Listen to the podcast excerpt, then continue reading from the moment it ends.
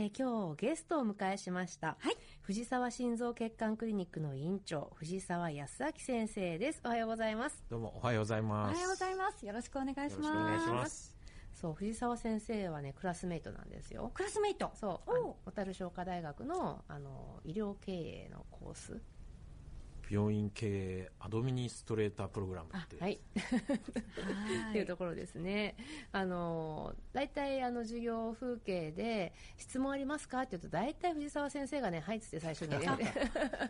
手を ね、上げてね、あの質問なさるそんな印象ですけれどそうもで。すか。あのいや藤沢先生もね、ええ。そうだけどね。えー、東子先生の印象はどうですか？あの東子先生ですね、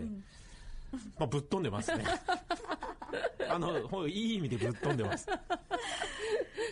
そうですか。そう、そうかな。例えばどんな？あの今のスクールで毎回クラスメート同士でいろいろ話し合うグループワークっていうのが大事な授業があるんですけどはいはいもそこで東子先生といろいろお話しさせていただいてまあめちゃくちゃ外向きぶっ飛び。うん、まあいろいろ突撃していくその行動力がすごいなと、外向き。あ、そっか。なんだろう。えっと、外向き？うん、外向き。いろんなことをどんどんこう、まあ、事業開発タイプっていうんですかね。っていうのは感じますね。でもまあ時々クレイジーなことも お話しされて。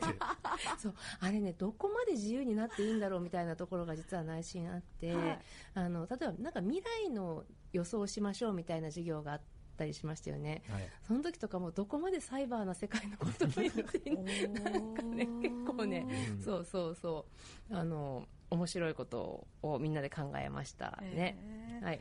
あの学ぶっていうのは あの割かし自由であることに私は意味あるかなって思っていて今あるこの世界とか自分の限界を超えるためにはその想像力絶対必要じゃないですか。だから教えてもらって何か自分に情報が入った時にどうリアクションするかっていうこともみんなで共有していけると面白いことになるかなって思って。そうですね。で東子先生のそういう前向きな姿。でもあっけらかんとお話ししていただけるんで僕たちもみんなよーし俺もやってやるぞ。ってすごく勇気をいただいて。本当に今みいいメンバーに囲まれて。あでもメンバーすごくいいと思いますいいですね。私はまたね誰かねあの紹介したいなって思いますけど。はい。それでは、ドクター東子のラジオ診療室、藤沢先生、今日のテーマは？はい。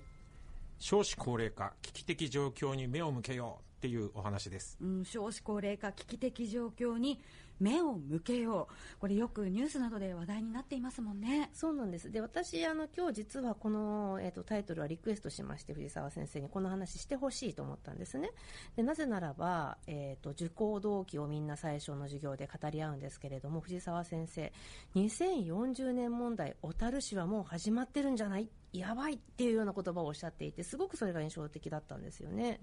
はい、あの2040年問題っていうのは高齢者の数がピークを迎えるタイミングなんですけども、まあ、一方で若い世代がどんどん減って働き手が足りない、でまあ、特に病院の場合ご高齢で病気される方が増える一方で医療従事者が足りないっていう、はい。まあ、やっぱり命を守る現場としてこのままではまずいとうん。いうお話ですね。小樽市って観光地としては有名だけれども、あの、人口減少の勢いが早いって言われてますよね。そうですね。あの、全国の10万人以上の都市の中で、国内で最も人口減少が早いと。本当に？一番なんですか？一番ですねえまずくないですか？本当に？で、特に2020年に、すでにこう、高齢者の数がピークに達してて、あでもう人手不足も早くて。今、市民の4割以上が高齢者っていう現状、本当に？あそうですね。すごい大変ですね。これはまずい。で、その渦中に先生いらっしゃると。そうですね。でででどう、どう、まずくて何をどうしていったらいいんだっていう話ですけど、うん、まあやっぱり医療の現場をまずちょっと説明させていただきたいんですけども、はい大きく言いますと私立病院をはじめとして大きい病院が4つ小樽にありまして、それぞれが一生懸命頑張っておられます。はい。でただそうした病院揃ったのがもう今からだいぶ前ですね。1960年代半ばで今の、まあ、倍くらいの人口がいた頃はい。ですね。なるほど。で、病床転換っていう話があるんですね。そうですね。あの、まあ、だんだんひ人口が減っていくということは、病院のベッドに空きが出てくるんじゃないかなっていうふうに皆さん思うんですけども、うんうんうんこれが実はなかなかそうもいかなくてですね、あのこれにはあの病院の収入とかっていうことがいろいろ関わってきます。なるほど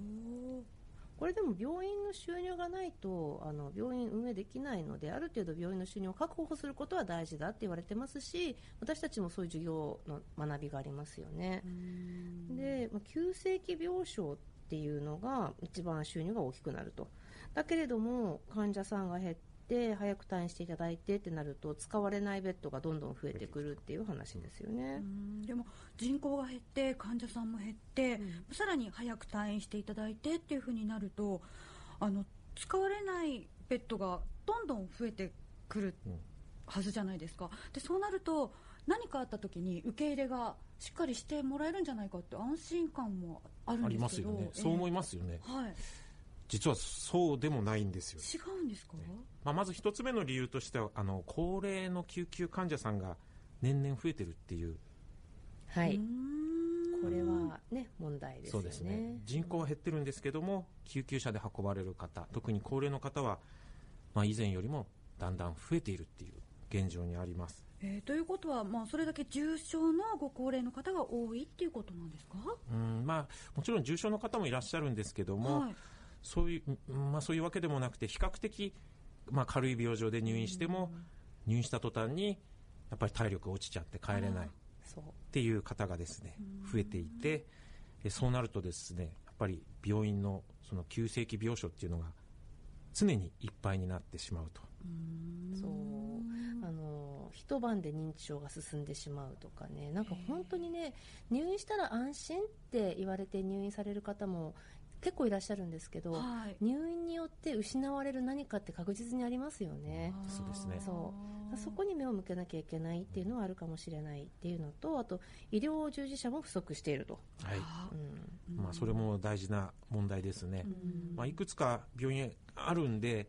ベッドに余裕があるようにも思うんですけども、やっぱり医療従事者が足りないと。うん。あのホテルなんかでベッドが空いていても、部屋が空いていても、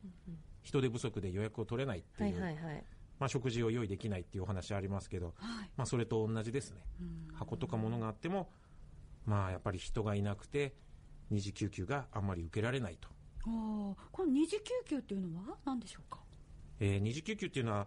かかりつけの先生ですとか、当番病院っていう、最初に患者さんがかかる医療機関、まあ、これを一次救急っていうんですけども、そこから依頼されて、主に入院が必要な患者さんを受け入れることを言います。それがあんまり受けられなくなってしまう、まあ、箱にも維持費がかかりますからね、だからただただ箱があればいいってわけじゃないですよね、そしてお医者さんも高齢化していってると、はい。まあ、その、今の一次救急についても二次救急についても、やっぱり医師の高齢化っていうこともありまして、なかなか今まで通り受け持つのが難しくなってきています。そうですよね、そしてさらにそこから医師の働き方改革、もう改革できるんかっていう話ですけど、はい。そうですね、この春からの働き方改革で、まあ、正直、蓋を開けてみなければわからないところはあります。ただ、うんまあ、このままだと、本当に救急医療がガタガタになっちゃうんで、もう市民も医療者もみんな逃げ出したくなっちゃうような状況になるかなって心配してます。でも実際ちょっと逃げてるみたいな感じです先生はでも残られてると。私は残ってます。ねえねえいやもうそういう方に頼るしかないんじゃないかみたいな感じですけどでもねえただそれで先生にばっかり負担かかってもう良くないじゃないですか。だからその志があって残って何とかしたいんだっていう方があの変革を起こしやすいようにすることが社会の務めかななんて私は思ったりするんですけど、そのじゃあ地域医療構想どうするんだっていう話ですけど先生のお考えいかがです？そうですね。まあ、やっぱり、私たちやっぱり市民のために一生懸命やっていかなきゃなって思ってるんですけども、あの、小樽に住む高齢の方って、小樽の町にずっと住みたいっていう希望が強いと。はい。まあ、それがあの、小樽商科大学のアンケート調査で分かってますんで、まあ、そうした市民のために、私たち医療者がみんなで力を合わせて、その、今、先生おっしゃられた地域医療構想ですとか、まあ、以前この番組でお話しされてた地域包括ケアシステムです、はいはい。はい。まあ、そういった大きい枠組みの中で、まあ、しっかりと将来見据えたいろんな取り組みが進んでいけばいいなと思ってます。私結構知ってもらうこと大事だって思っていて地域包括ケアシステムってもう私呪文のように唱えていきたいななんて思ってるんですよね、はい。なんとなく今あそういうものがあるんだって認識している方が、まあ、半分いればいいかなっていうレベルだと思うんですね。なのでこういうことだよねって自分の頭の中でみんながイメージを持ってるような世の中になるのが一つの理想かななんて思ってるんですけど、先生のこの地域医療にかける夢とか志とかどんあります？あの